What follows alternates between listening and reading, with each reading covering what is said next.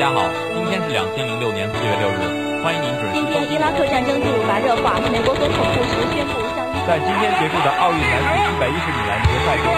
刘翔欢迎收听新闻文进进行时。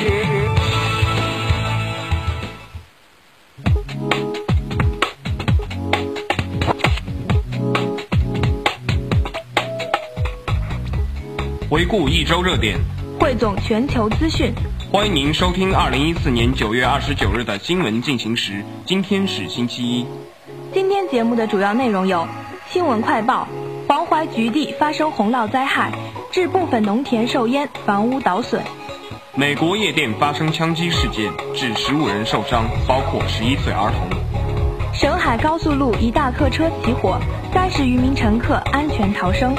研究称马可波罗或最早发现美洲，而非哥伦布。评论员文章：编造朝鲜政变假新闻好玩吗？评论员文章：用哆啦 A 梦照清我们应有的爱国情怀。首先是一组新闻快报：黄淮局地发生洪涝灾害，致部分农田受淹，房屋倒损。据报道，九月二十六日至二十八日。黄淮部分地区出现强降雨，湖北西北部、河南南部和北部、安徽北部等地降雨五十至一百五十毫米，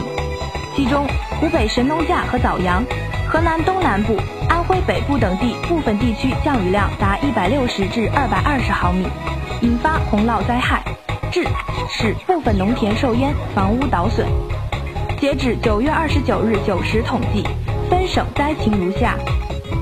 据安徽省民政厅报告，亳州市利津县八十一万人受灾，两百余间房屋损坏，农作物受灾面积七十千公顷，直接经济损失七千四百余万元。据河南省民政厅报告，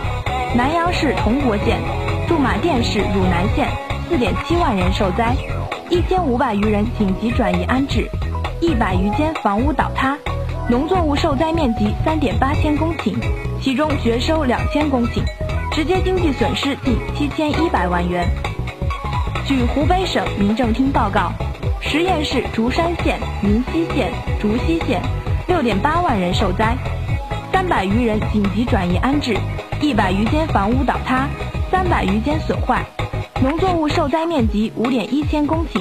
其中绝收一百余公顷。直接经济损失两千二百余万元。美国夜店发生枪击事件，致十五人受伤，包括十一岁儿童。据外媒报道，二十八日，美国迈阿密一家夜店发生枪击事件，导致至少十五人受伤，其中包括数名未成年人，甚至还有一名十一岁的儿童。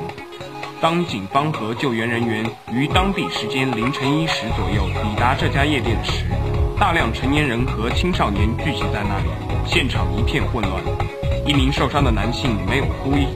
没有呼吸，而五名在十一岁到十七岁之间的女孩也受了伤。哥伦比亚广播公司报道称，受害者年龄均低于二十五岁，而现场目击者称，他们听到了大约一百声枪声，来自四把不同的枪。警方发言人博登称，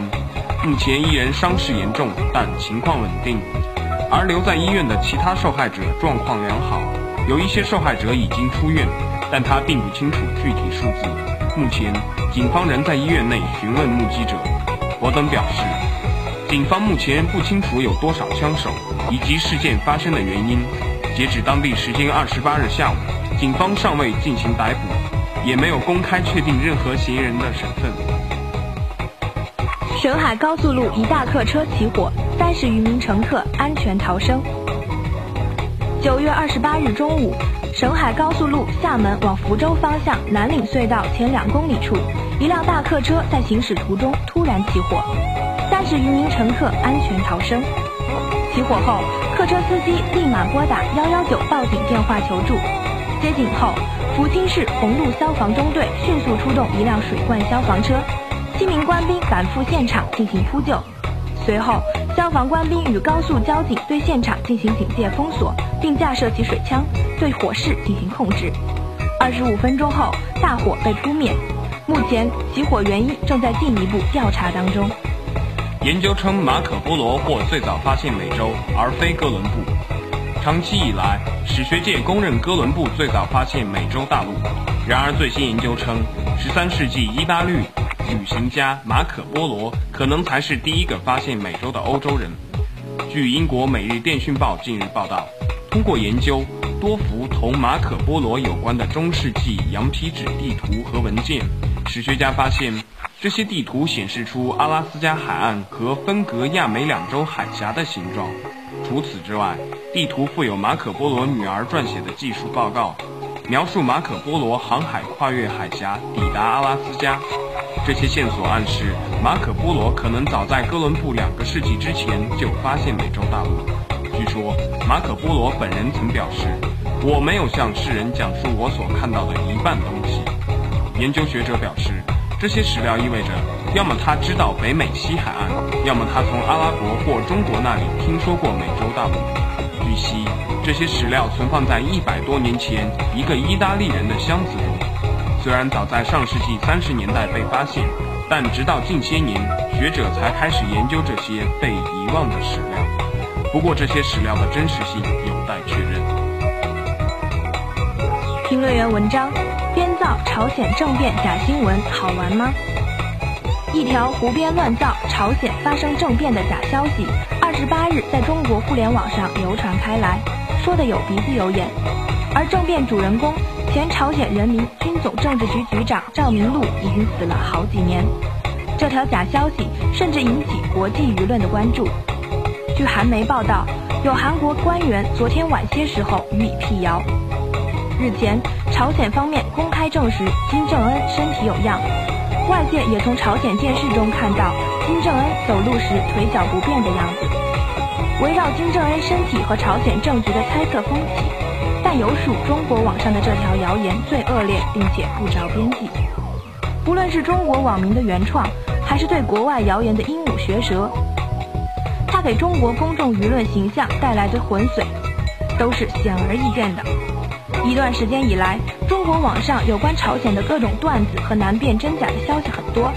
他们的价值取向几乎都跟日韩美是一顺的。对朝鲜及其领导人采取挖苦嘲讽的态度，这样的情况肯定会影响朝方对中国社会如何看待他们的评估，为中朝关系多增加了一个复杂因素。中朝关系因朝鲜坚持拥核而出现当下的某种冷淡，但两国关系的大格局没什么变化，中朝彼此仍具有显而易见的战略战略意义。一时不再热络的中朝关系需保持着最基本的稳定。中国国内绝不应有某些偏激的力量，把民间的态度朝敌视朝鲜的方向推，因为如果恶化中朝关系，完全有悖中国的国家利益。朝鲜半岛的问题错综复杂，中国社会一定要对自己国家利益的高度辨识力，切不可受西方及日韩舆论的影响，一屁股坐到他们的国家利益上。朝鲜有些封闭是事实，中国作为终于打破封闭走向开放的社会。我们内部一些人对封闭国家的反感，有时很容易被调动起来，变得尤其突出、热烈。有的中国网民表现的就像是反朝激进分子，在劝导他们的同时，绝不能给予他们制造其代表中国公众这一假象的机会。应当说，中国人对朝鲜现状的感受是非常复杂的，绝非一个反感所能概括。中国社会至今不乏对朝鲜的同情与友好。与朝鲜保持正常国家关系的愿望不仅是主流的，而且十分强大。现在不断有人翻半个多世纪前朝鲜战争的野史，试图否定抗美援朝的正面意义，这些只能看成中国社会多元化的某种正常表现，但它不代表中国人的对朝思维已经彻底改变。对当前互联网上围绕朝鲜的谣言四起，朝鲜的封闭和神秘当然是最大主因。但这方面的问题是很难改变的。对此，一些中国人即使做不到谅解，也不应做恶意的借题发挥。中国官方提供的朝鲜信息太少，这使得民间对朝态度几乎处于无人引导的状态。美日韩的声音借机大行其道。我们理解，由于平壤方面很敏感，使得中国官方发声面临特殊困难。但事实证明。留出大量空白给各种猜测和谣言发挥也不是个办法。中国官方大概有必要以某种积极的姿态取代沉默。民间对朝鲜的偏颇看法越积越多，其后果或许不仅仅是影响朝方感受，还有可能牵制、干扰中国今后对朝具体政策的制定。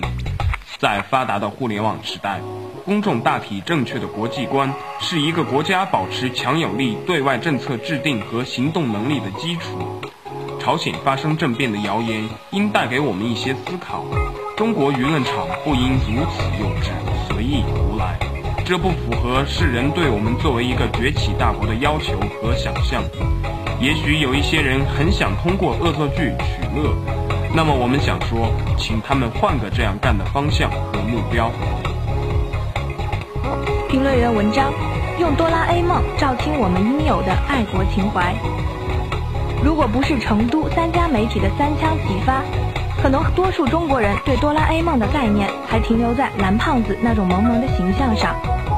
近日，有成都媒体将日本政府的推广使命、核心价值以及背后隐含的极强的政治意义与中国城市街头的欢乐联系在一起。这种点醒着实令人有惊出冷汗的感觉。成都媒体点醒的是所有中国人的痛点。文章提醒人们。在成都举办的这场哆啦 A 梦秘密道具博览的开幕前一天，正是八月十五日。六十九年前的这天，正是日本宣布无条件投降的日子。文章认为，这个机器猫就是稀释这种痛感的添加剂。而在此之前，这个蓝胖子已经游历了中国的香港、台湾、上海、广州、北京、青岛等地。评论称。希望让更多人冷静看清日本文化中的暧昧本质，提醒人们安倍政府代表的同样是一个真实的日本，继而得出这样的结论：一个自身价值观矛盾的国家，一个负恩于历史和社会的国家，是不应该获得别人的认同的。这是一种众人皆醉他独醒的觉悟自信，但这个试图令人顿悟的点醒，却由于在文化传播与政治阴谋的辩证关系上梳理得不够严谨。反而被国内舆论指批为价值观的凌乱，还有不少反感这种观点的人们认为，这既是对这个卡通形象的伤害，也是对自己温馨童年的亵渎。童年起就接触机器猫的第一批中国人，现在至少已经是二十几岁的成年人了。他们中相当一部分有独立思想的自信，自认能够将爱卡通与爱日本、爱日本与爱日本政府分得清。而成都媒体的评论将文化传播与价值观传播，进而与安倍政府和日本侵略中国的历史等同起来，实际上是对日本政府和对日本文化的同步切割。这种决断式的爱国情怀被国内受众中很大一部分人所非议，也在情理之中。从本意上说，成都媒体的评论可能更多的还是希望国内民众学会用两只眼睛看日本。一只看哆啦 A 梦这个代表了善良人们眼中的日本，另一只看军国主义以及安倍政府对待历史的态度的日本。在八幺五过后，点醒国人勿忘国耻，出发点不是问题，问题则在于用三枪连发的重磅评论，以区别于各论的三大媒体官评这个带有商业运作的文化传播现象，分寸尚且拿捏，说理还欠严谨。本身还有太多的自相矛盾，勿忘国耻，勿忘历史，不完全等同于宣扬仇恨。